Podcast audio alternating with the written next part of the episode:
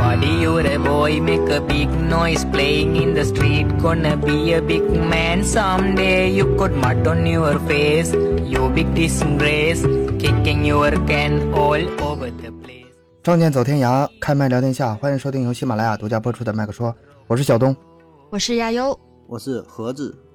哎，这时候该我说了 是吧？我是小白犬 FM，大家好。 不好意思，乱入乱入。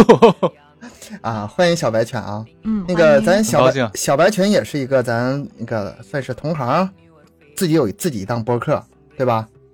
其实吧，我做这个播客呢，受东哥的影响。 啊我最开始就是听东哥的那个《从素人到全职啊》， 对，我真的影响很大。那那那是我一个就是关于怎么做，哎呀，这这个咱不在这儿做这个宣传了啊，嗯就是稍微说一下你这个你这档节目吧，你这档节目叫什么名儿？呃，我这档节目叫做《众口难调 FM》，然后呢，众口呢不是三个人的那个众，是重口味的重。啊哦，众对口难调， 对对啊对，你你这节目里是不是有点那个容易下架的东西啊？呃，重口容易味对对对，容易易比下较饭重的东西。很容易下饭。对对，跟咱们这期节目其实还挺贴合的。嗯，啊，啊，啊，对，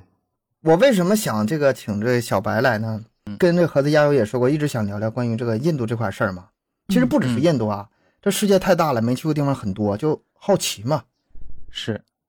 了解不多，聊的怕不尽兴。哎，那天在节目就是在群里头就聊这个做节目的事儿，哎，就看到这个小白犬自己节目那部分了。我一点开一看，哎呀，你这印关于印度部分内容挺多呀、是吧？啊对对对对对，咱们一起聊聊关于这个印度这事儿。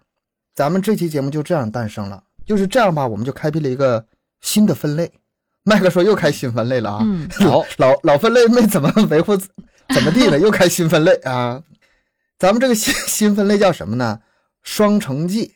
啊，这又借、哦双城嗯记，对又借了一个名，我们总号干这事儿，就是拿名著过来给我们撑门面。对撑成这点，啊， 跟跟人家《双城记》没有什么关系啊，就纯借这个名儿，《双城记》。嗯，这个分类我们准备以后干啥用呢？就是专门聊聊各个国家呀、城市啊、民族啊，甚至是各种职业呀，就是各种各样咱们不太了解，但是哎，他们有自己有意思的地方啊嗯，这这嗯这种内容。那《双城记》在我们麦克说里就寓意着现实中的情况和咱们心目中的情况可能会有不一样的地 方。啊，这个解，这个解聊聊释有看点牵强，哎呀，愣解释啊！我觉得说的挺好的呀，就两个城市 嘛，表面一样，就是然后我这城市可以理解实际上一样啊，这职业也都能算进去，还是有点牵强，我感觉， 呃，那到时候咱再起个名儿， 那都不费劲儿。嗯原原著是什么意思已经完全不重要了啊。嗯咱们就看看究竟有哪些哎区别，哪些不一样的地方。但是既然聊这种话题吧，就得请嘉宾。这个嘉宾呢，就得随缘了，也就是欢迎我咱们的听友。如果说你对哪方面比较了解啊，觉得不过瘾，想上咱们节目来聊一聊啊，您只要有自己的麦克风，也欢迎联系我们。咱们以说不定这个在以后节目里就有您的声音了。嗯，嗯那咱哥几个就开聊一聊吧。对印度第一印象是啥呀？前几天那个新闻，啥啥新闻啊？ 印度巨蜥事件，你说清楚点儿。不就是几个人强奸那个巨蜥吗？是这个事儿吧？啊这个事儿你们都不可能不知道吧？连我都知道，好多群都在发这个新闻。反正你一说热点新闻，我就想起这个事儿了，我会感觉还是挺恐怖的。就是到底是一个怎么样的国家，怎么样的人？盒子对印度有什么印象没？呃，我主主要是看那个在那个短视频上看一个，就是那种，呃，叫这说明好不好啊？就是发一些小视频嘛，就在那个印度吃一些东西，呃，做的什么那个，啊，咱叫什小么？叫吃刨冰嘛，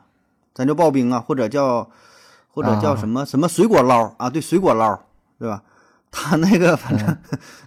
就是任何一个东西看进去都吃不了，然后他把那几种东西混合在一起，上边呢最后又撒点什么玩意儿，咱也不认识，说什么酱啊，反正玛莎拉就是嗯玛莎拉，就就反正对对对，就那玩意儿一大堆，然后然后混合在一起，然后说吃吧，这就是水果捞。然后那大哥挺厉害啊，那那那个这他粉丝非相当多了啊，他拍了很多这种就是吃的各种东西，还有喝的什么饮料啊，什么东西，我的个天儿，反正看着是挺挺挺服的。那个东西啊，你就想想进肚子，基本上那就是闹肚子，你跑肯定是闹肚子。有人可能吃多了也就习惯了，就体内那个菌群呐、已经呃适应这种状态了，对吧？嗯锻炼他了，他百你毒不吃不可能侵还了难受，体内就这些细菌，以毒以攻以毒攻毒，毒，以嗯，毒攻毒，对，有道理这说 的。小白呢？呃，刚才何总说的这个，我感觉已经快进入这个科普环节了啊。这个主播我也知道，而且他每次吃完这个东西以后呢，都会来一句“干净又卫生”，是吧？，对这个吧，对，对，干净卫生， 对，啊、啊、挺然后火我的，大哥也挺狠人儿， 那是狠人儿。对啊，就是他是他是什么叫怒饮这个恒河水，嗯，说一一口一个这个元素周期表。 元素周期表下去了，对，对对对对里对，边儿里边儿各种各各种什么东西都有啊。就是之前啊，其实对印度知道的比较少，但是现在这个，呃，短视频呐、网络啊这么火嘛，这这个能看的嗯渠道非常多，啊所以说咱们也是经常能看到各种各样新闻和短视频关于印度的，奇葩居多。刚才亚游说那个强奸巨蜥那事儿吧，是是挺吃惊的，但是按照以往印度那种 尿性程度来说吧，一般也不算啥了，是吧？那新闻我看了之后，还特意去查一下，因为咱们印象当中嘛，会有这个对其他动物实施一些侵犯，对吧？现在对羊啊什么可能比较多。我特意查了一下，这叫孟加拉巨蜥，啊，它呢是脊索动物门爬行纲蜥蜴 目你看巨着蜥科。然后不愧是科普的，因不为愧是以科前普达吧人我做过那个这方面进化什么，就是讲过那个科莫多嗯巨蜥嘛。嗯我说这有什么区别吗？一看它俩没有什么太大区别，它俩都属于巨蜥属，完了种不一样啊，那个属于科莫多巨蜥属，那个巨蜥种的。这孟加拉巨蜥呢，下下边还有三个亚种，但我一看这三个亚种长得也都差不多， 我说这个你这你怎么能下得去嘴呢？你你怎么能下得去这个？ 我说这个这，哎呀，超出想象了。你别说看这个真实这个动物啊，我就看这个照片，我这看三秒钟，我就赶紧我就就调成无图模式那种浏览，干看新闻，或者是直接就快速的啊上下滚滚滚轮儿。我说这东西瞅着瞅着就就就够一说了。我说这这狠人啊个， 这个这个审美还是很特别的，我觉 得。印度吧，跟动物这事儿吧，你要是在别的国家，你可能是往变态来想，但是在印度吧，就给总是给我一种异样的感觉，因为啥？他他可能甚至怀有那种稍微有点神圣的那种感觉，你知道吗？因为以前印度是什么天跟天跟人合一嘛，就亲近大自啊然。对嗯，跟牛结婚是不是？你也听说过吧？视各种动物为神明什么的，他们对动物的那种那种感觉，我就感觉不太一样，跟咱们正常理解不太一样。但那牛牛确实是在他们那边是挺他们那啥神圣动物啊的都动都都是吧？啥动物但都是不放牛过。牛说是说是挺有讲究，说踩牛粪都不行嘛，踩牛粪可能都得是受到惩罚。而且嗯不不吃不知道牛真假肉我嘛，得是看吧？那那个边介绍那边也是很很很神圣的牛是，嗯但是是吧？巨其实蜥这个这个这个审美也太，唉，没法理念念解，不忘的是吗？ 唉，但是就是其无实法理印解度吧。嗯，其实印度有些地方也是吃牛肉的，也不是说所有地方。他是如果吗是印度教，对他如果是印度教徒的话，他就吃；如果他是信那个伊斯兰教，比方说是在呃孟加拉邦那边的人，其实是吃牛肉的。而且就是因为我我前一段时间我在做那个印度神话类节目嘛，我还真的探究了一下为什么印度人视牛为神明，就是因嗯为、呃印度教里面它不是有三大主神嘛，湿婆、梵天还有毗湿奴。那么嗯湿婆呢，他有一个坐骑，是嗯一头牛，嗯，所以呢，信凡是信这个印度教里面湿婆这个教派的，那么他们对这个牛就非常的尊重，所以就不吃牛肉。啊，那这么说的话，印度人不吃牛肉这个不成立，这句话不成立。你得严谨点说，是嗯一部分人。嗯，一部分人，对对对对，印象中的这个印度啊，这个奇葩的事儿新闻特别多。你刚才说那个牛粪啊，前一阵子说那个中印度那个 GDP 咔咔往上涨，是因为把那个印、嗯牛粪也算到 GDP 里了吗？嗯，还有咱们印象更深的是那个军队检阅摩托车车队都是那种杂技杂耍。跟那杂杂杂技表演是吧？嗯再往前也还有别的新闻，就是印度军队在中印边境在那儿闹事嗯儿。那个事儿吧，你要是单说是别的地方，可能是比较严重的国际军事冲突。但是，一说印度，我就总感觉跟我开玩笑，就是印度这个词 儿吧，在我脑中就是是不是开玩笑呢？跟我在这闹着玩儿这的种，感觉，闹着玩儿呢。但但我我看一个说法嘛，说是那个就故意的，你知道吧？障眼法，哎，他是用这个表面上的脏乱差掩盖真正的这个实力，然后呢叫闷声发大财，哎，偷偷摸摸来说什么经济也增长啊，因为现在人口也上来了，人口红利也有，然后嗯整个就是说从经济方面儿，什么科技对吧，软件儿、制药行业，包括说这个文化层面儿、文化的输出，他那电影儿啊，就就就是自己呃，默默的变成了一个强国吧，或者说逐渐接近这个强国，但是说对外的宣传可能他不喜欢那种啊、做一些表面的，或者是说做一些就像宣传打广告一样，哎不讲啊，就你们以为这样，那我我就这样，你说我脏对我就脏乱差，甚至说一些宣传片儿可能还是停留在上世纪多少年代，就他那什么扒火车的什么形象啊，贫民啊嗯窟什么东西啊，有确实有。但这个代表不不了一个国家的主体。你说这么大国家对吧？印度那么多人，那么大地儿，它保证有这个不好的地儿对吧？有落后的地儿。嗯，呃，但是说绝大多数或者说它它也呃表现出来的，并不能说代表它的全部啊。有这么一个说法啊，这个网上有很多争论嘛，有这个印度吹呀、印度黑呀、也这揪着这个事儿。完、咱也不懂，这个确实没法去概括，对吧？任何一个大国，你这么人口众多的情况下，区域广阔的情况下，你很难用简单的说好与坏呀、这个简单的一个词语去去去概括。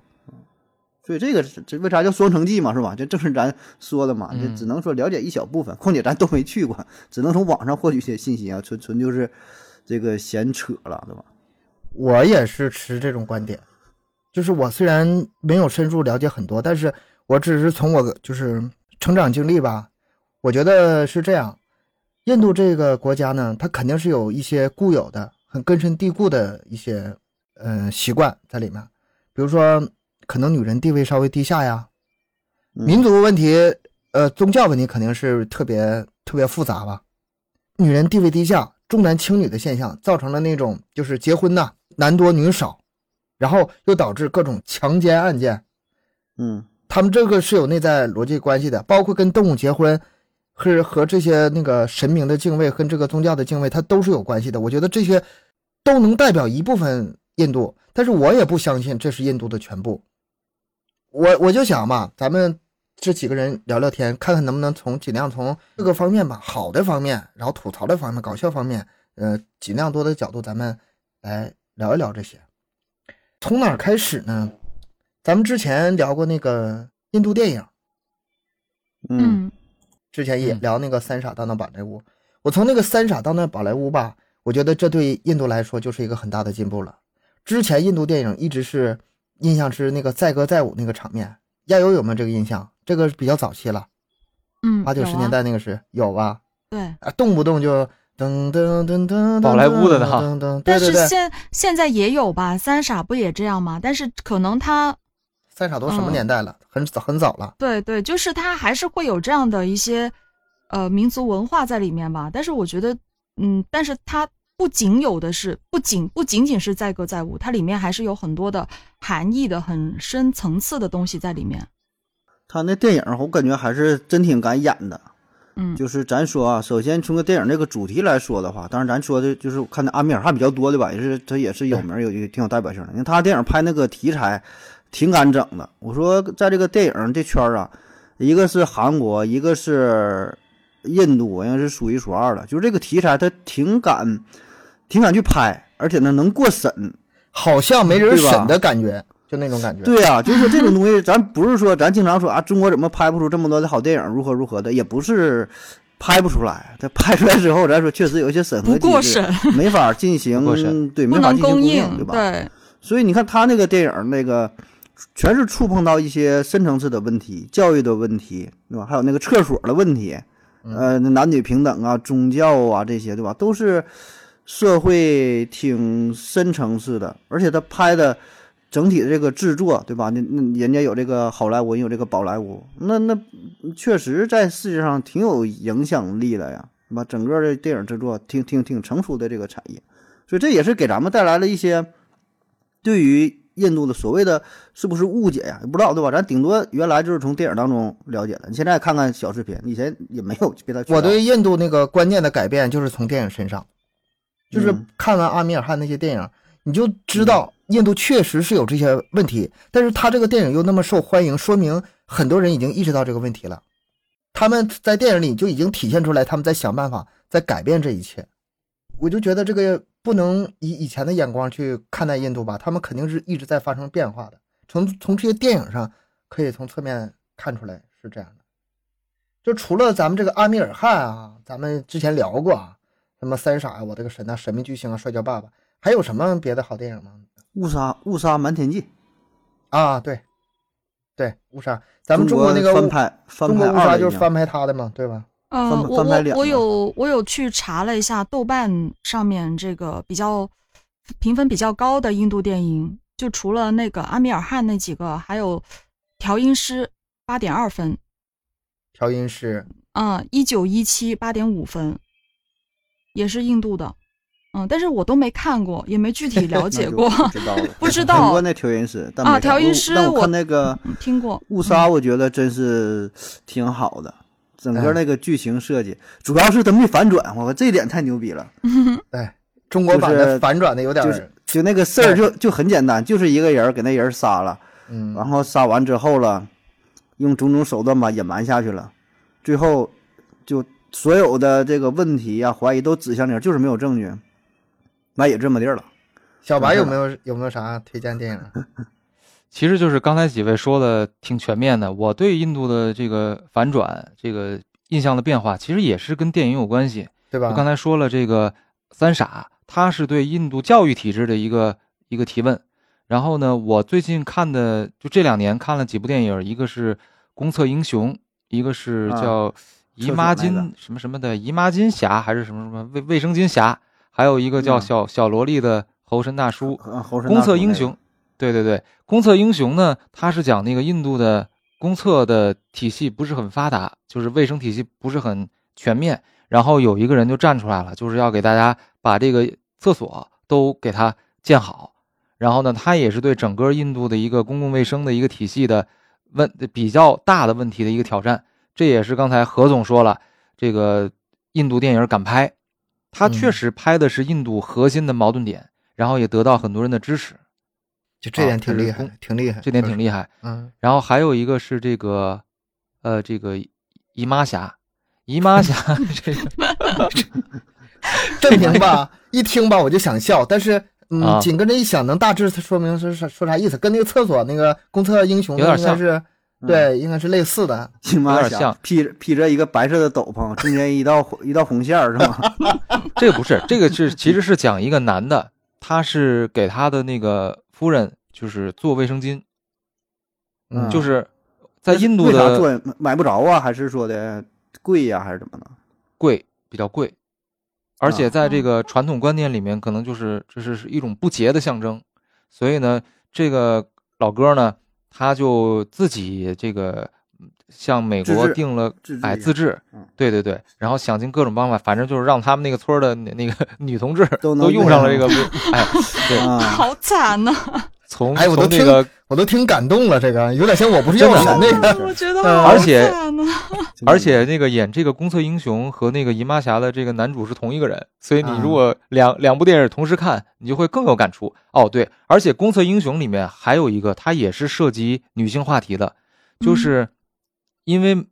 好多的印度人他们认为把厕所放在家里是比较脏的，不接，嗯，就是也是不洁的，然后呢也不愿意放在这个这个这个这个村子里面，所以呢好多女性她们白天就得憋一天的这个屎屎尿屁，然后 然后那个嗯哎，屁晚不用上绷，屁不用憋啊啊就屁屎屁尿不用憋，憋，屁不用憋，屎尿得憋，嗯，憋了以后呢，然后夜里到非常远的地方啊去这对个上厕所，偷偷偷为摸什么摸呢去对，偷偷摸摸去，因为老有流氓调戏啊。嗯有一个男的，这个就是要造那个公厕的这个那个公厕英雄，他就是因为有一次他的媳妇儿去了很远，呃，这去的很远，然后途中憋不住了，然后就找了一个地方就上厕所，结果呢被他的爸爸，也就是这个女孩的公公给发现了，然后给看见了，然后就特别的尴尬，所以这个男的哎特别心疼自己媳妇儿，他就决心一定要把这个公厕在印度普及。然后当时好像还找了好多什么卫生部长啊，就各个层面的那个嗯哎矛盾，其实电影里面都有提到，啊，所以我觉得这个电影还真是，哎，我相信哈，嗯就是这两部电影之后上，呃，在印度上演之后，肯定会对全国的这方面有很大提升，比肯定多的方肯定的比多方那个奔走啊，这个宣传效果要好好得多，而且很多人会从底层他就意识到这个问题。其实不容易。嗯，对然后呢，还有一个是那个小萝莉的猴神大叔，这个我不知道能不能讲啊，但是说他大概的意思就是有一个巴基斯坦的一个小姑娘，然后呢，她因为得了病，要去印度的新德里去看病，结果呢路上就走丢了，后来呢就碰到了一个大叔。其实我我以前是不知道啊，我以为我以为印度和巴基斯坦语言是不通，但实际上他们是相通的，就是互相嗨都能听懂。哎印巴那个原来是一家，这后原来是嗯一一个地儿嘛，加孟加拉啊对对对这不都是一个地儿嘛？后来分对分裂了，嗯，分治了。嗯，东东东印度斯坦，然后那个就是等于说，这个印度的大叔，他呢想尽了一切的办法，然后把这个走丢的这个小女孩儿要带回巴基斯坦，然后呢，他们还在边界各种躲这个边防军，然后最后呢，终于跨过了这个重重的呃这个阻挠，然后从印度还还是挖了个洞，从这个边界溜回巴基斯坦嗯，然后把这个小孩儿小女孩儿给放过去了。然后当时边境的这些这个这个军人看到这个也很感动，所以这个可能是对于整个的一个两国关系啊，也是一个点，就是大家能看到，在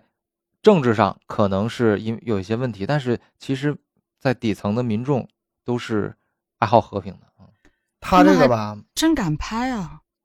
对，很敢拍，嗯，他是通过一个就是最美好的一个小女孩的形象，再加一个体育运动，嗯他们那个板球嘛是相通的，然后啊、啊、通过类似这种连接的方式，看看这两个国家有没有这个什么和平美好的可能啊？嗯也也算是一种这个社这个探讨吧，这种问题是挺感慨，对对嗯，对对有对有点像那个南北朝鲜之间的那个关系似的。啊，有点那感觉，有嗯点那感觉。然后就之前你们，我不知道你们之前节目聊过那个《我的一个神》是吧？嗯，哎，不是，那印度呃，电影三傻，我们之前聊的三三傻，聊三傻，啊，聊三傻，呃，然后还有一个就是我的一个神，这嗯个是印度的宗教的一个矛盾点的一个挑战，所以他的电影其实涉及到的这个领域非常的广，而且很多都是核心的社会矛盾的点，他愿意拿出来说，而且他这个电影是拍出来以后，不光是给印度人看的呀，是给嗯全世界人看，所以他不怕这些矛盾暴露在整个这个这个媒体上面，嗯或者说是世界人民整面个前，世界人民面前。嗯，这这几个电影还真的是大家应该看看。三傻咱们之之前说了，包括刚才那个嗯公测英雄，这些对这个了解印度，我觉得起非常大的作用。你就是嗯，直接能从电影里非常直观的看到以前的印度是什么样，现在、现在什么样咱们不知道了哈。嗯，等着等着新电影吧， 等新电影来咱再看看看看啥样。以后看有没有机会再聊聊这个印度某个电影，咱单拎出来啊。旅游的话，你们去印度旅游过游吗？我没去过，但是我去过巴我也没基，呃，我去过孟加拉， 但是我没去过印度。哎，孟加拉跟印度有很多类似的地方吗应？该是对对，应该差不多。对，对对对，就是呃，如果看地图的话啊，这个能嗯看出来，这个孟加拉是三面都被印度包住了，只有这个海是出海口，给它留了个出海口。它其实很多文化上面，它都是跟印度呃有这个沾亲带故的这个关系。然嗯后呢，只是说宗教上面不一样，孟加拉它都是这个穆斯林，然后印度呢主要是以印度教为主。哎呀，印度也有穆斯林，印度什么啊也教有都 对嗯他啊，们人对太对对，所人以说太我这多了嗯个神嘛，那里面就是各种各样的神啊，很多。你要去一定得跟团儿去，千万不要自由行，而尤而且尤其 是女女孩儿，千万不要，一定要跟团。我还偏偏就不愿意跟团，偏愿意就是自己走，我走哪儿都是自己走。你又不是女孩，你怕什么呀？ 哎呀，他们连巨蜥都不 放过，对呀、 哎你知道印度是有那个女性专用的那个车厢的，哦，要不然的话就会那个就是咸猪手呃就就跑不过去了。他的那个公交车还有那个地铁，嗯、都是有那个女性专用车厢，就这一节车厢里面全是女的。啊哦，，对，看那新闻报的嘛，有个女的就是被那个强奸了，就在车上嘛，然后去报警，报警的又被警察又被又被那啥了，反正 就是找谁就就被谁就是整了一圈儿啊，哎印度的那强奸案这就是晚特别上多的，嗯，就是已经多到怎么说呢？已经多到说是在孟买呀还是新德里呀，说一天平均是五起，一天平均五起强奸案，这这正常正常情况，一天五起，就这么一个城市就，嗯所你以想吧，所以这是他爆出来们的。啊他们的那个现在他们那女性都蒙蒙脸，是这个原因吗？就是看不见是脸。，嗯不是，就是他我我 我在想，这样是不是安全一点？你要是去印度的话，晚上绝对不要出门，白天也要注意。而且男的出门的时候吧，我也是看短视频，看到有人管你要钱，你哪你就算嗯就给再可呗再可怜他也别给，不是抢钱啊别给啊，啊就是啊就是像要饭的似的管你要钱，嗯，嗯，千万别给。你要给的话吧，妥了，你就跑不了了。呼啦呼黏啦，住乌你了泱乌泱的人就是围过还来，要一帮人都跟着要，啊对，嗯，好不心能不开这会个有头儿呗，就是，对，好心不会有好报那种情况下，印度的宗教这个问题挺严重，就是不是也不叫严重吧，就是挺挺复杂，是不啊是？是，其实咱们现在看到的印度，包括之前说这个世界文明四大文明古国吧，其实嗯对于印度来说是比较割裂的。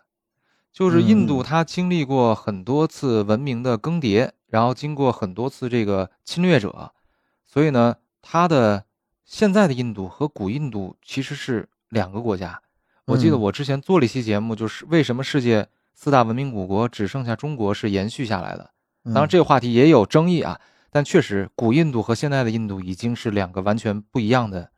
可以说是国家或者说是对民族。就是要四大文明古国嘛，印度是既不文明也不古老，也算不是一个国家，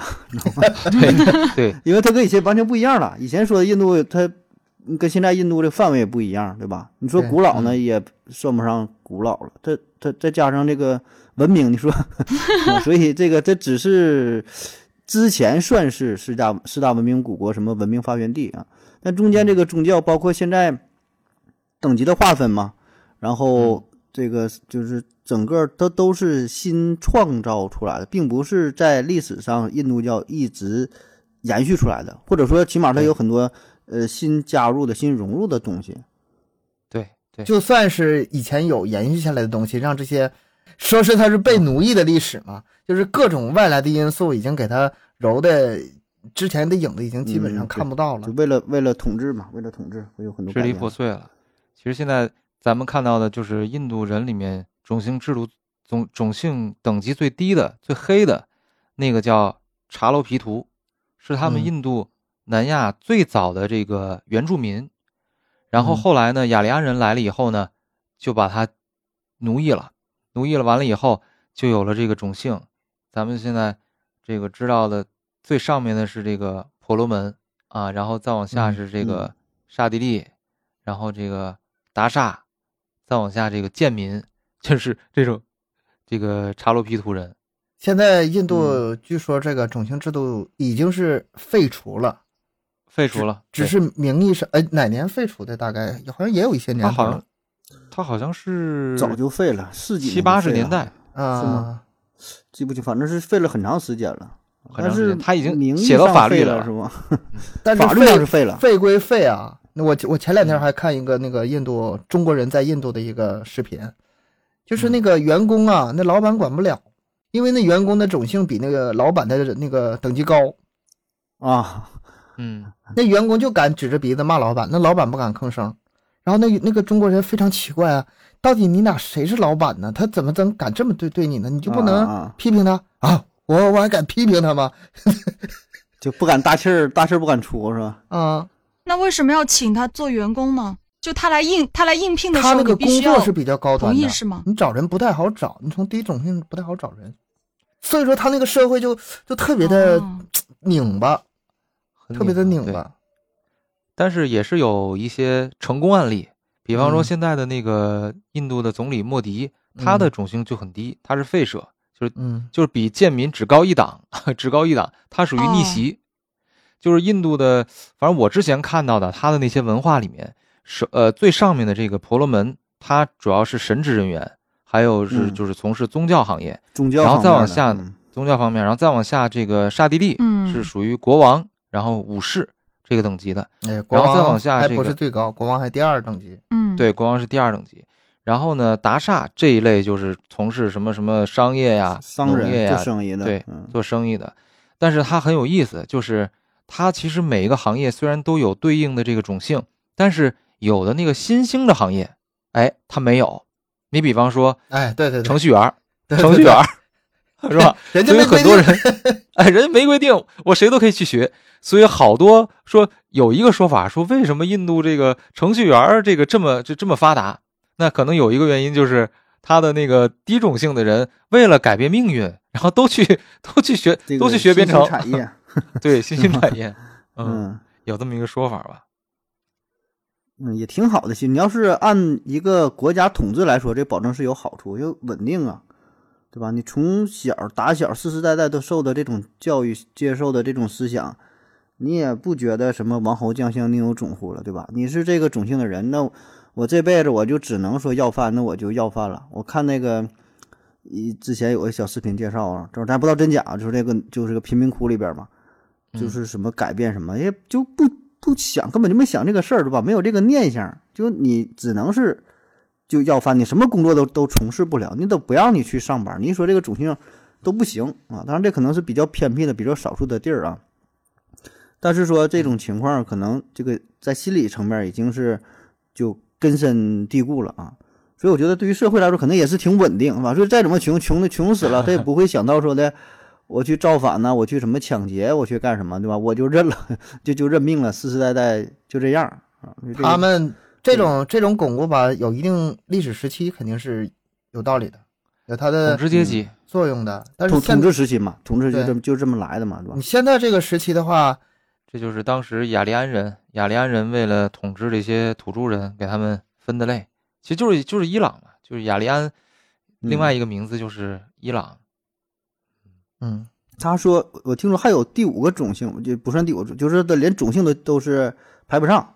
那就叫是手不可陀罗啊接，触者，不不可接接触触者者，嗯啊第对第五类人，第五类人，就是说这个大伙儿都离他远远的啊，他只能是小偷啊、什么乞丐呀、流浪啊，你就啥也啥也干不了了。就这但种是实际上这个群体挺大的，在印度，好几亿绝人。大多数人可能都这样嘛。 对对对，咱们看那个贫民窟的百万富翁，那那那一个贫民窟里面，放眼望去看不到头儿，那基本上都是都是手陀罗，就贱民，所谓的啊，所谓的，嗯，但是我有这种感觉，就是这种种姓制度啊，它迟早是要被破掉的，迟早会破掉的。他已经废除了嘛，这需要时间去去对，消对化。，对我说，你说这废除就是从心理上废除呗，法律上废除是一方面儿，对，对嗯吧？更多的是从内心呐、内心慢慢受一些教育，接触到外面的世界，然后这这慢慢的，嗯，我从电影里我隐约的感觉到，它底层人民他是在觉醒的，只要一觉醒，这事儿就非常可怕。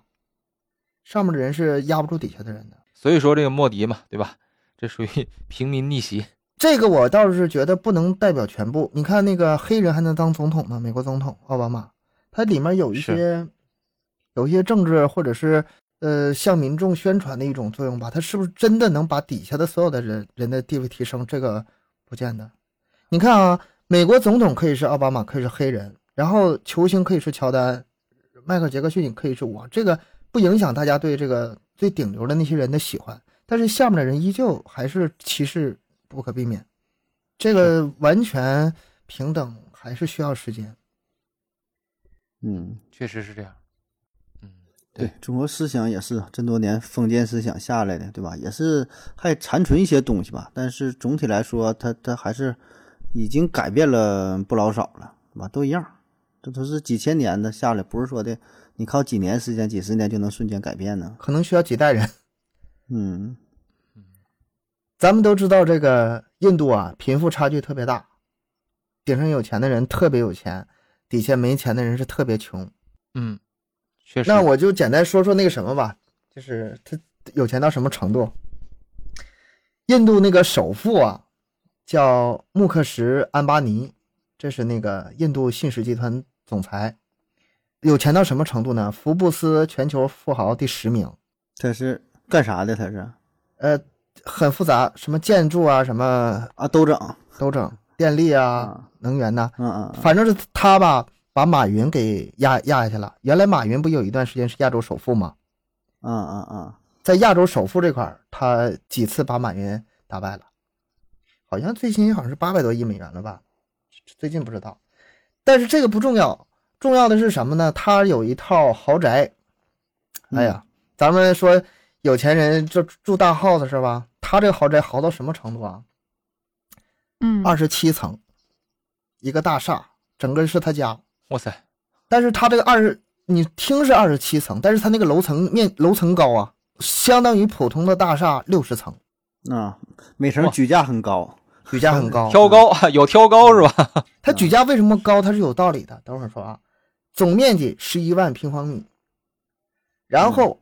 一层到六层是车库，停车用的，一百六十八辆车能停。来客人，你得让人哎呀停车呀，你不能停外头啊，对吧？哇，六层的停车库。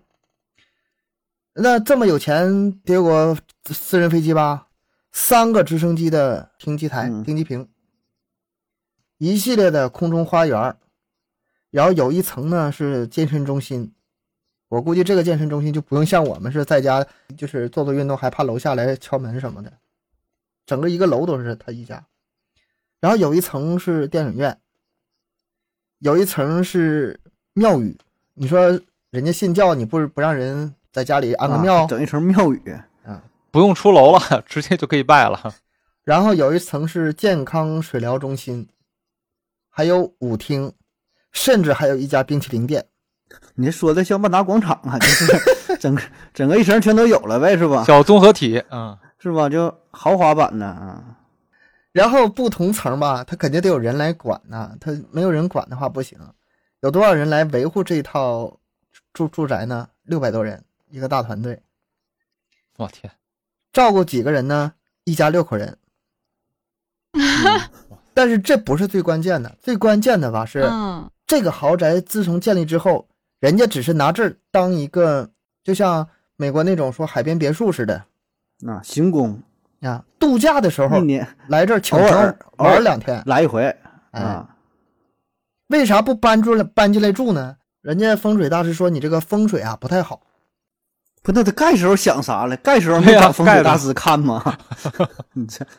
干嘛干嘛想的？还有一种说法，说这个老板娘啊，说这个嫌早上起来的时候、那个太阳光照进来吧，照进来太慢了，不能第一时间照进来，她享受不到阳光的沐浴，她不满意。她还有还有这种说法，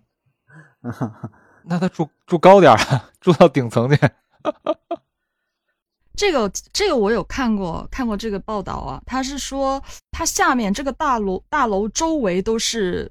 贫民贫窟。贫民窟，都是嗯乞讨的哦平民，然后他们还出这这这地价便宜吧？买对，然后后他们 出行出行的时候从来不不坐车，都是直升机走的，就飞是飞出去，对飞出去的，从来不会从路路上走的，嗯，从马路上走，啊对，因为可能这个也是个原因吧。所以说他那停车场其实也是个摆设，也就是给客人用，自己也很少用。然后他就是不是聚会朋友聚会的时候才来玩，平时走嘛，那他还是在老房子住嘛，老房子就比这个就差多了，是什么呢？是一个十四层的一个大厦，也是一栋楼。这个钱多到什么程度啊？咱们听那郭德纲那个相声夸住宅，你夸到最狠也不敢这么夸呀，顶多说你就是翻了多少米，然后多多高的院墙，什么多大的房屋，也不敢说有个二十七层的一个楼啊。那不就跟那个川普大厦是吗？ 二零二零年不是因为疫情来了吗？这家人家一家吧就离开孟买了，不不在国内待着了，这个房子就弃用了，去美国了。嗯就那么 奢侈，就是不要了呃也不能说不要了，就就空置呗。哦，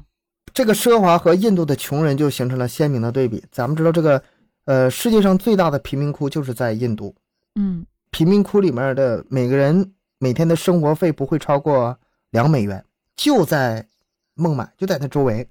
啊，嗯这孟买中心有一个嘛，就市中心有一个特有名儿的一个贫民窟，叫啥来着？我达拉维维，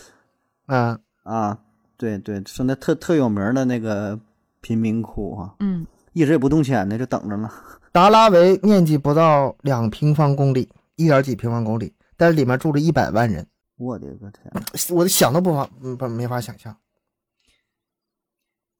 塞生存生存环境非常的恶劣，脏乱差，主要是挤，太挤了。就是之前咱们疫情刚爆发的时候，就有专家预言嘛，说世界上最大的雷区其实在印度嘛。印度只要那嗯疫情一爆发呀， 很多人是居无定所、无家可归的，就是在露天睡的。然后再加上这种贫民窟，你隔离， 你隔个你隔个毛离呀、基本上就是躺尸了。那也是太小看他们了。这种病毒在他那根本都不算回事儿，应该。人家人家体内多少病毒啊？新冠病毒到他体内一看，这这都能把甚至把他们病都给治好了，还能这个就是一个调侃吧。反哎正我我不要我脸知道这个达拉维，他们说里面那个垃圾堆都是齐腰高的，就是那个垃圾堆都是满躺着走是吗？啊，反正就跟就是里边跟呢跟你的腰一样高，一堆一堆的垃圾，然后里面就是反正老鼠跟你一起走，到处都是老鼠，就就脏乱差的那种，确实就无法想象吧那种环境。然后印度吧，孟买还不是整个印度，就光印度孟买贫民窟就是两千两百个，这是在二零二零年底的时候那个数据，现在应该是更多了，因为疫情嘛，这个情况还在恶化。就是在你要把全国算上去的话，这个这这个数量就 不知道有多少了。贫民这事儿吧，我倒不是想说嘲笑这个印度有多穷，你别看这个印度贫民窟住着这么多人，但是它这里面有大量的外国企业在这里面设的工厂。为什么在这里设工厂？人员成本非常低，嗯，便宜嘛。特便宜。很多那种就是初初级的那种，嗯，手工制造那种，嗯呃简单的活儿，没有技术含量啊就放在他们那儿整了。一年据说给印度那个 GDP 增长非常高的，也是以几千万、几几上亿美元那么计算的。在某种角度来说，生活最苦还不是说这帮人，是中间那层人。最富的人咱知道那么奢华哈，最底层人在贫民窟里吧，他也是有工作的，但是在中间那层人反倒是没有工作的。这个对印度来说是一个挺尴尬的事儿。他们基础的教育啊和那个就是各种制造啊、商业啊没有那么发达。咱们说那个制药挺厉害，对吧？软件挺挺好，是吧？那是给一些算是拔尖儿的人工作机会。啊，还是比较少少的岗位呗，是吧？嗯哎，对你，你光说印度这方面发达，人家确实发达，这个承认确实发达。但是说在是顶尖的人有这些工作机会，再加上贫民窟有一些这种简单的体力劳动，这种有工作机会，中间的很多人是处于一种赤贫状态。嗯就他这个两个走两个极端，我看那个教育说也是嘛，就是嗯教育确实很牛嘛。那个有印度理工嘛，不是对号称是亚洲第一、世界第三嘛？对，然后说这牛的特别牛，然后呢不行的特不行，说那个文盲，我说你能写名儿就不算你是文盲嗯，啊，就算这样说，印度还有百分之八十文盲啊， 就是，但这 个数数据我觉得也挺夸张了，但还是两极分化的很特别的严重，对对，牛的人特别牛，然后说出国呀，去什么说硅谷啥的，不都是很多都是这一大部分都是那个好多印度裔的好多印度人软软软件开发的，而且我那天看了一个冷知识啊，说嗯全球大学最多的国家啊啊，居然是印度，嗯，啊，不是美国，不是美国，不是啊，印度人口多呀，印度人口现在好像比中国多了吧？嗯应该应该是已经刚超了刚超过吧，好像不是头一阵新闻报的吗？刚超过，反正这个这早晚的事儿，这个 有目共睹的，对吧？就是迟早的事儿，保证得超过呀。所以说，印度一直给人拧巴的感觉嘛，它是一个巨兽，它是一个体量非常大的一个非常复杂的一个国家，它的矛盾毛病很多，但是它的优点也很多。你刚才说那个上学那事儿啊，之前我查那个资料嘛，人家两千零八年到两千零九年的时候，儿童入学率是接近百分之百的，入学率是非常高的，就是在新生代这些人人当中，但是辍学率是百分之三十一，更高。我我辍学率百分之九十 九，我听说入学率百分之百。那边同婚现象挺严重的， 就是很多女、女生可能就没读多少书，啊嗯十三四13岁， 13对14对，岁刚刚嗯就可以、可以刚刚可以是成为母亲的时候，她就可能已经就结婚生孩子了，反正挺夸张。他说同婚现象现在还是很严重的，他之前已经他不是就很早就宣布那个同婚非非法了嘛，但是还是这个样子。这个我觉得得从教育上来入手，让孩子上学，至少把那个咱们这叫九年义务教育啊，他们那可能就换种说法了，至少把这些年学上完，我估我觉得这种情况会少很多。嗯，从思想上、从时间上、从各方面吧，能把这个杜绝。但是好像是目前看不是那么太容易解决这个问题。这个也不是咱操的心哈、咱们就是随便聊聊啊， 随便聊聊。你说他也不听是吧？ 说他不听你的。嗯咱们再往下再聊聊别的轻松点儿的吧，就是经济科技什么这个咱不是太了解，我现在只知道它是世界第五大经济体，挺吓人，挺吓人。呃，军事嗯笑话特别多，我拢几个啊。说这个印度的军事实力啊是个谜，为啥这么说呢？啊你说它强吧，从排行榜上看，二零二零年军事排行榜，它榜有很多啊，我这其中一个，美国第一，毋庸置疑，对吧？嗯，俄罗斯第二，这个也没什么争议，是吧？中国是第三的，咱们现在国家军事强实力是非常高的，中国是第三的，印度就第四，啊，不是闹着玩的，人家是有军事实力的。但是现在咱们只是看这个纸面上的数据是这样，你再看看现实表现，还是那种拧巴的感觉又来了。嗯啊，骑个摩托车表演是吧？ 一说这个军事，就想到这种这个画面。就是印度军事方面吧，有特别特别多的笑话，跟他们这个民族性格有直接关系。嗯，军事主要是他们因为这个工业体系这个科技没有跟上嘛，大多数东西都是买来，因为不统一，规格各种不统一嘛，就或者是不会用嘛，然后呢自己研究那玩意儿吧也不实用，但是呢还特别热衷于搞武器，没少整武器，他把中国当假想敌嘛。第一个啊，说说这个印度的坠机，嗯印度的坠机率飞机啊，在全世界是嗯排第一的，没人敢和它争。啊，是吗？哎呦印度的这个武我真不器知道工业是一个大坑啊，比如说这个印度的斯坦航空公司，不是小公司，这是印度航空工业的领头企业，属于是龙头吧。嗯我说你们都不信，经他手里维护、大修、组装，一共是有一年的数据是三十九架飞机，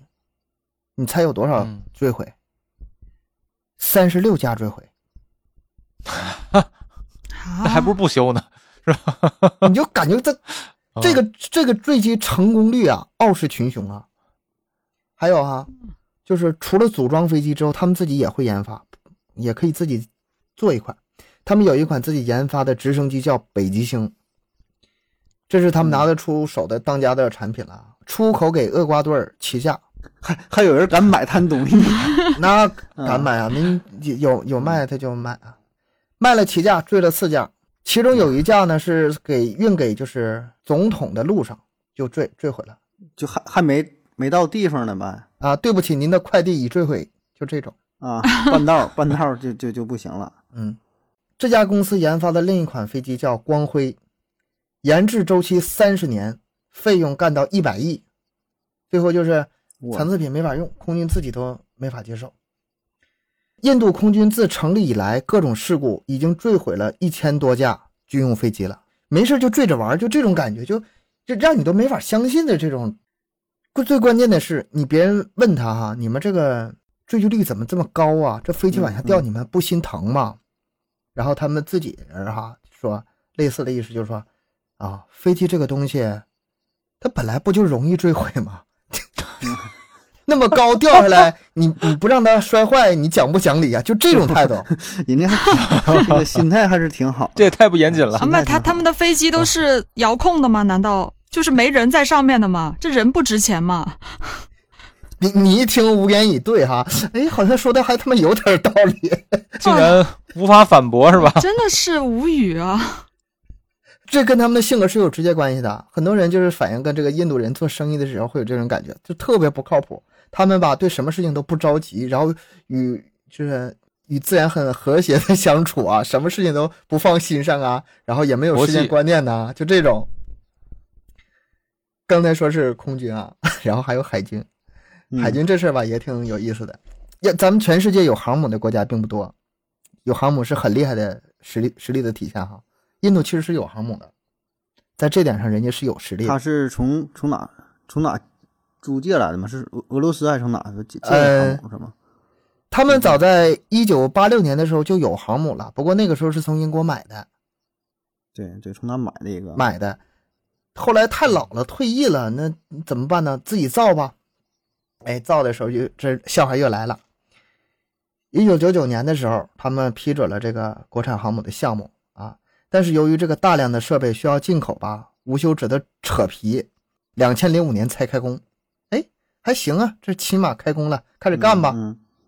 啊中间细节不太讲了啊，就是总之是什么呢？东拼西凑，各种什么设计是意大利的呀，什么燃气机轮是美国的呀，柴油机是法国的呀，齿轮箱是德国的呀，哈，那挺厉害呀，你这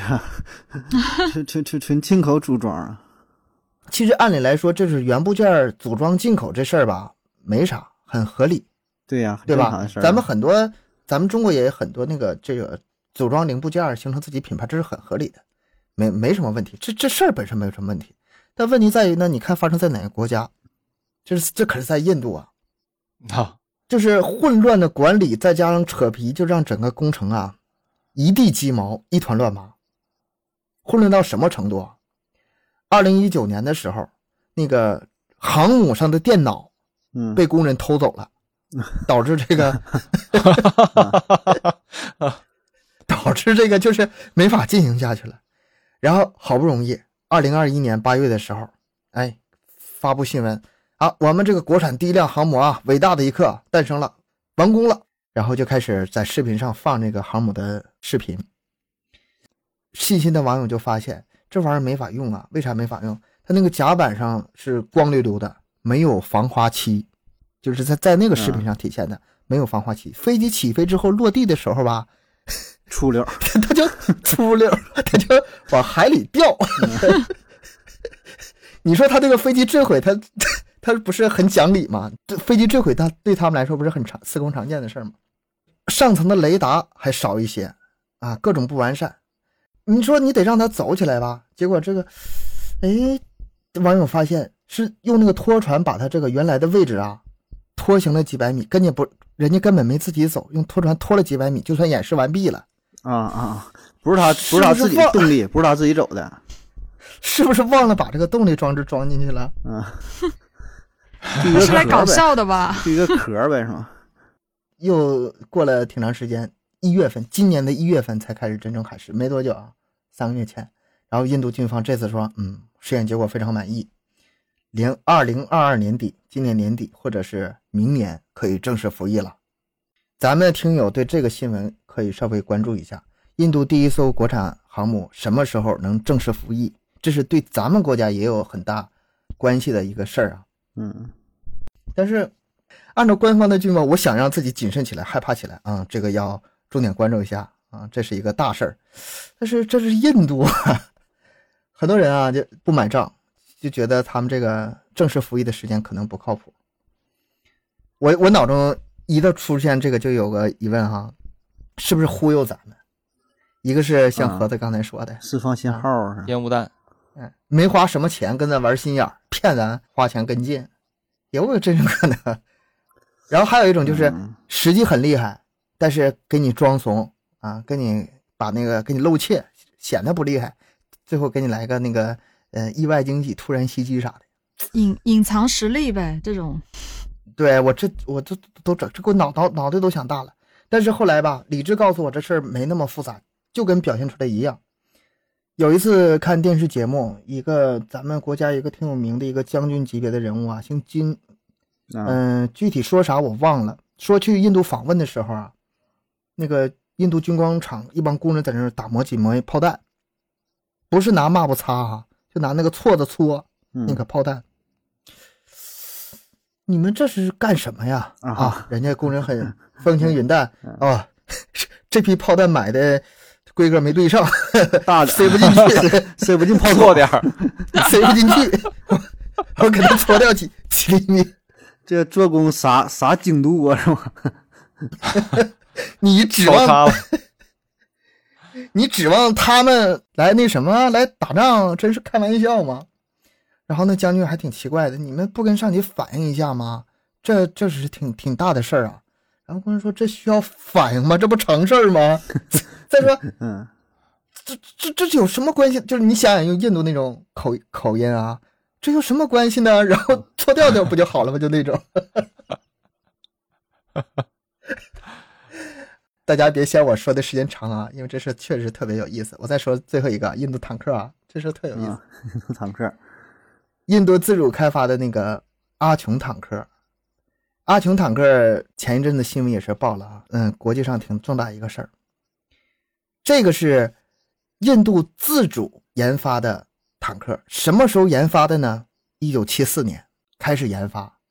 什么时候交付的呢？是两千零四年交付。你算一下时间，中间是三十年。印度人为此特别骄傲，大肆宣传什么我们印度多厉害呀、嗯什么国产坦克之光啊，世界武器史上嗯浓重的一笔啊！哎，这个坦克有三项世界之最，哪三项呢？最贵，这个坦克最贵，最重啊，研发时间最长，这三最。这贵容易理解啊，进口百分之六十部件，研发那么久，然后能不贵吗？各种扯皮啊、贪污这事儿里面就多了。不仅研究成本高，单价还高，一辆成本是五百七十万美元啊。那重的原因是什么呢？重的原因其实就是技术能力不足。挺好东西，国外那些进口的部件吧，挺好的，东拼西凑愣愣在一起装。哎呀，不讲究什么合理搭配，就愣往上。你就想想那拿手搓搓炮弹的、那那帮工人那帮操性嘛，纯纯纯手工打造啊，那值钱了呢。啊，就是往上装吧。嗯装装备好之后哈，经过优化是五十八吨，优化之前是六十八吨，又又过了好几年，花了好多钱给它优化成五十八吨。五十八吨是什过么下？去，五十八吨是什么概念呢？就是印度的很多大桥你是过不去的，上去瞧瞧它，就这种概念 那桥桥的质量也有问题是吧？啊。走路 对走路也太重了，而且这个这个坦克你还得需要大量的人去维护它，甚至需要一些什么别的运输呃设备啊、重型设备去那个嗯运输它啊，这这哦坦克就重到一直让人无法理解。然后研究时间长有什么后果呢？ 这个一九七四年啊，设计时候是特别先进，那时候各种啊嗯，参数啊都可先进了。 针对 于等他妈那个时代了是吗？等他妈造出来之后啊，这些东西淘人家国家都好淘汰好几代坦克了。你想想，咱们现在中国，你拿个一九七几年的那个最当时最顶尖的那个轿车，你买吗？就那种那那种东西破玩意儿，真要上战场的话，那就是被吊打，速度也不行，转向也不行，机动性什么什么什么什么，电子什么什么都不行，无法满足基本作战要求。然后，哎，这玩意儿还他妈容易坏，坏了之后吧，维护成分、维护费用还特别高。印度的军方脑瓜子嗡嗡的呀，那咋整？啊 然后最终吧是这样，装备了一百二十四辆，那咋整？用吧，用到退役拉倒得了，就就这么就就就这么个玩意儿，海陆空就军队就这么个玩意儿。有点无法理解是吗？ 有点无法理解嗯，你说这事儿， 很矛盾。嗯，刚才东哥也讲了很多军事这一块，其实我是不太懂啊，听得挺有意思，但我嗯，这个我其实我更感兴趣的就是印度的美食，就是美不美我不知道，但是他们的饮食的这一块的话，应该也挺有意思的吧？小班，你了解吗？呃，其实说实话，我挺爱吃印度的吃的的。是吧？然后呢，对它的饮食特色是咖喱特别多，嗯，我也喜欢。就是 咖喱牛肉饭、鸡肉饭什么的，对，牛牛肉没有 啊，这这牛咖喱咖喱牛肉是我们这才有的，人家那应该是没有的。啊啊啊！啊，没，就是呃有一个笑话，就是有一次，呃我我之前是在英国上学，然后呢，英国不是有好多印度人吗？然后有一次我进了一个英呃一一个印度餐厅，哦然后呢，咱们吃咖喱牛肉很正常，对吧？嗯，然后啊，我他当时那问说哎那个先生你点什么？我说来一个咖喱牛肉， 然后那个人脸 脸就绿了，没给你打出来呢。然后说说，然后但是他还是很客气，说嗯对不起，我们这儿没有没有牛肉。嗯啊，然后然后我就哎不好意思，然后我意识到了，我说不好意思不好意思，我说你给我来一个那个咖喱鸡肉或者羊肉 都你可 你以给。我来，那给我来黑胡啊椒牛肉吧，不好意思。他说我们不是没有咖喱，我们是没有牛肉。这个确实一下反嗯然后反应不后过来来，没想到嗯对对对，没真的没想到。后来呢，我就点了一个咖喱。然后其实你知道，印度的咖喱和那个别的别的国家还不太一样。比方说泰国，它是绿咖喱，嗯呃，哦印度是黄咖喱。啊，因为因为印度它在嗯在南亚，然后这个纬度比较低，气候比较炎热，它呢好多好多这个食物呢，就是需要一些比较强烈的气味儿的这个来掩盖，嗯，所以呢咖喱啊还有什么一些香料是它的首选，它的很多东西都是用这个这这这个咖喱去做出来的嗯。然后呢，还有一个比较有特点的地方，就是他吃饭的时候，呃，是用手啊嗯用手吃，而且他他只能用右手，嗯因为左手呢还有另外一个用途。然后等一下我讲完吃了以后，我来讲。呃，就是我原来有一个同学，他是印度人，然后那个他做了一次咖喱给我吃，他说：“哎，你试没试过用手吃？”我说：“我还真没试过。”他说：“这样，你要不试试？”我说：“我不太能理解啊，你们为什么非要用手吃？”他说：“呢，用手吃的时候，你能感受到食物的温度。”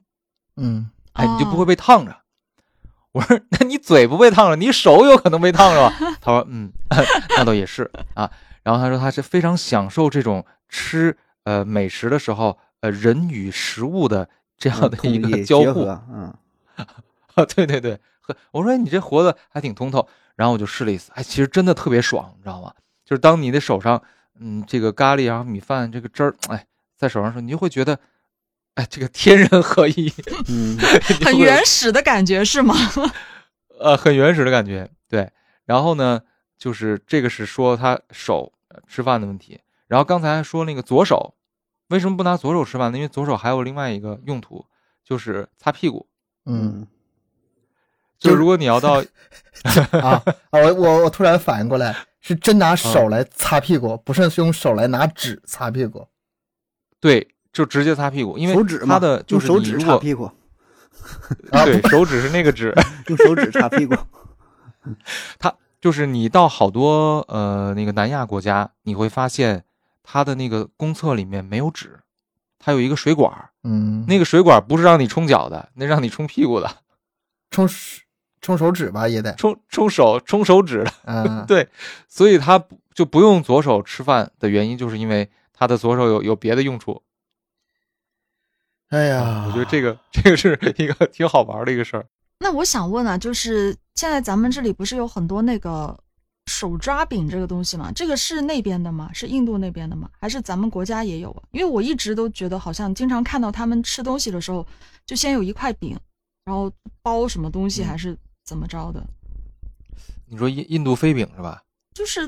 他呃反正他们就有一块饼亚嘛。游说的是另外一个东西，咱我我感觉那不是从他传过来的，那就是咱们是自己名儿起个名儿叫手抓饼吧，就是咱们这边卷个菜叶子， 人人卷人家个卷个香肠，啊人家不会那么起名的，还还有不用手抓的饼 吗？对啊，你这比较不不一定一要样起吧，嗯对，就是别人会给他起个名儿对对吧？传出来之后，咱起个名儿叫叫什么手抓饼？我觉得这个可能，嗯啊，而且跟咱风格也不太像啊，里边也没有什么咖喱味儿啊，不就是刷酱吗？ 甜的是吧？甜的完了辣的是吧？嗯哎，但印度总用有总用那个酱，那叫叫这刚才叫什么玛莎拉玛莎拉玛莎拉蒂对酱啊，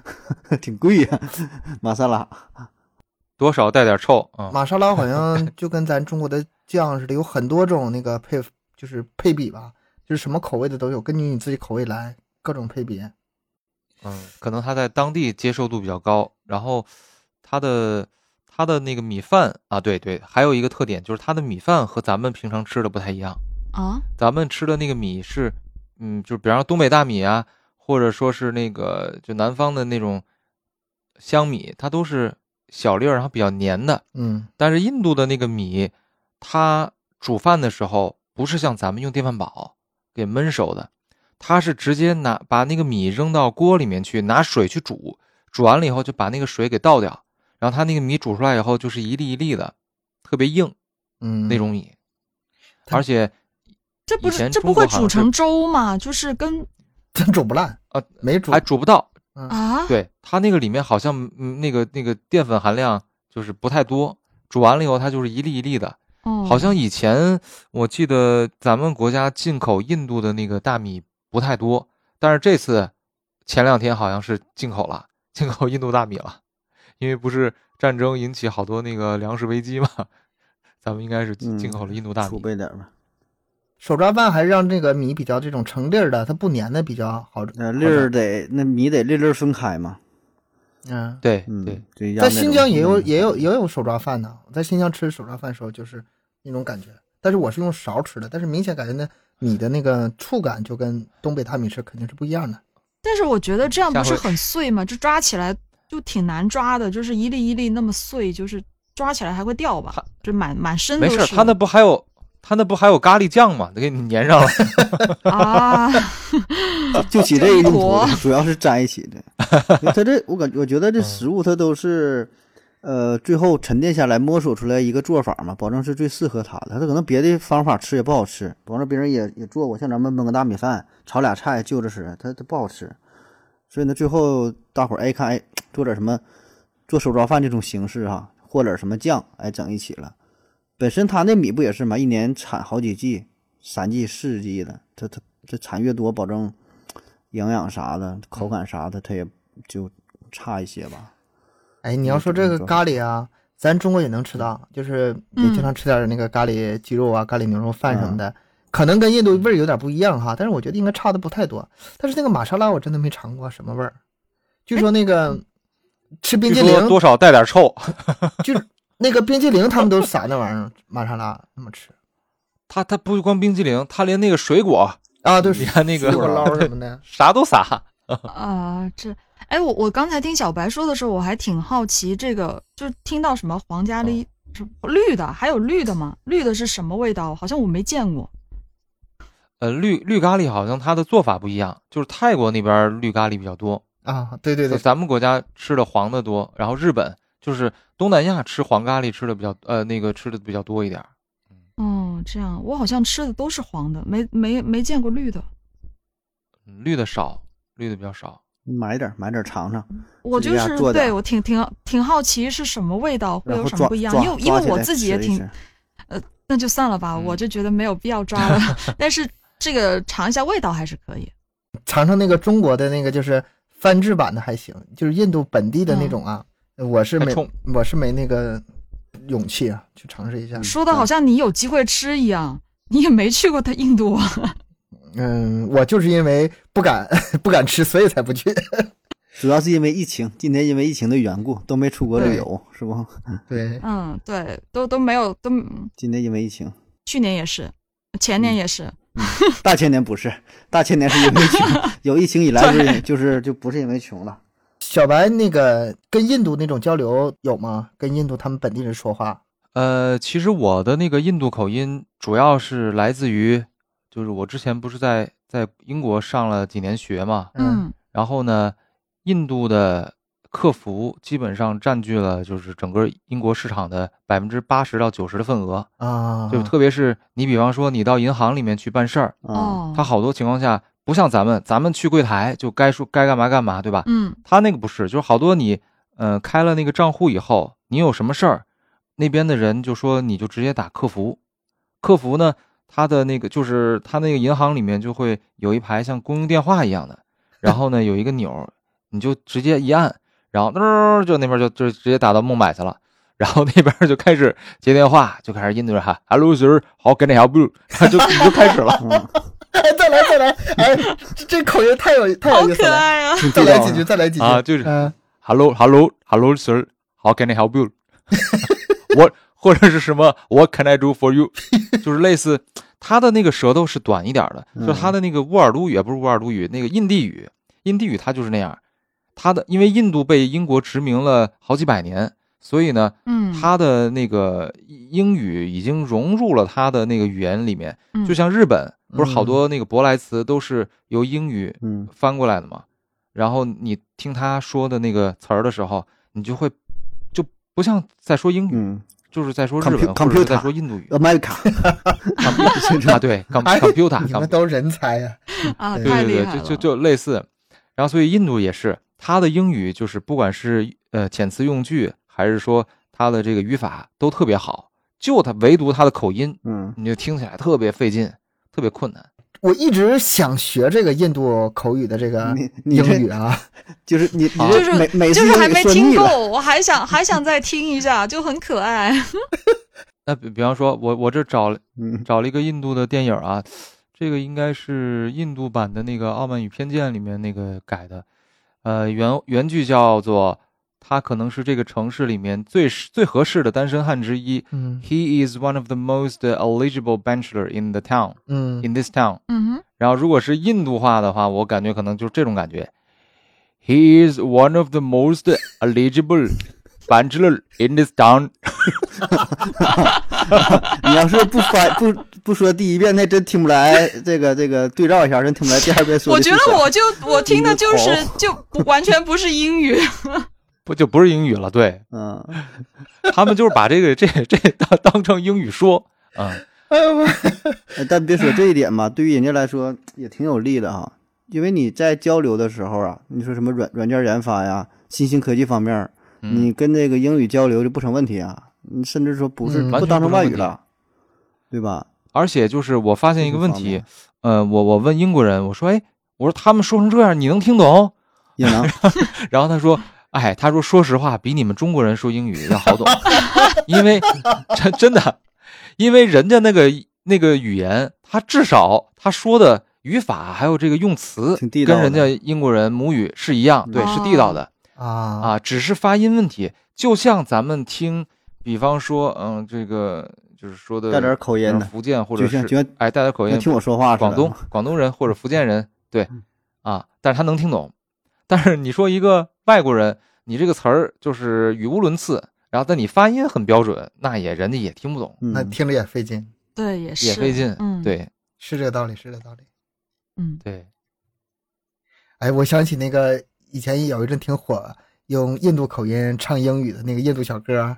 嗯，哎，啊我把那个等会儿作为咱们那个片尾曲，哎，挺有意思的。可以听听。我多放我多放一点时间，大家听友可以在结尾时候听一下。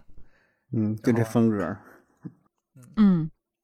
其实刚才东哥说那个《双城记》，我特别可以，我觉得我我可以多来几次，啊嗯因为最早我们那个节目叫《嘴巴去旅行还是》，做旅游的，啊，嗯那那啊那太就好是了，想做旅那太游好了太好了，太好啊了，小白，你常驻常驻双城记 吧。可以啊，就是因为因为其实我那个呃，就是我因为学习和工作的原因，我去了一嗯些不太常见的国家。嗯哎，行行叫这个叫这个，哎，这就这个种个吧好，这对个好，真的。我我我去了一个最你们意想不到的国家，就是那个阿尔巴尼亚。啊，嗯，反正就这这还有那个叫什么的，我当我当时去的，我是度蜜月去的南斯拉夫哎呦我天哪！啊哦，，你这挑着地啊儿去挑的萨拉热窝，嗯，跳跳挑跳着挺地好儿，挑的， 不要去 不要签证啊，不要签证。嗯，行，嗯，所以我觉得可以经常来聊一聊，嗯挺好的。。嗯，嗯，行，今天咱们聊的时间也不短了。小白以后经常来咱们节目 吧，可以可以，没问题。我可以分享一些这个鸟不拉屎的国家， 鸟不拉屎，他是什么多远的国家？就是比较小众的嘛啊。嗯行行嗯，真的这挺个感有兴趣的，有意欢迎思啊下次再来。嗯，对，嗯，行可以可以，可那以太没好了，问题太好了。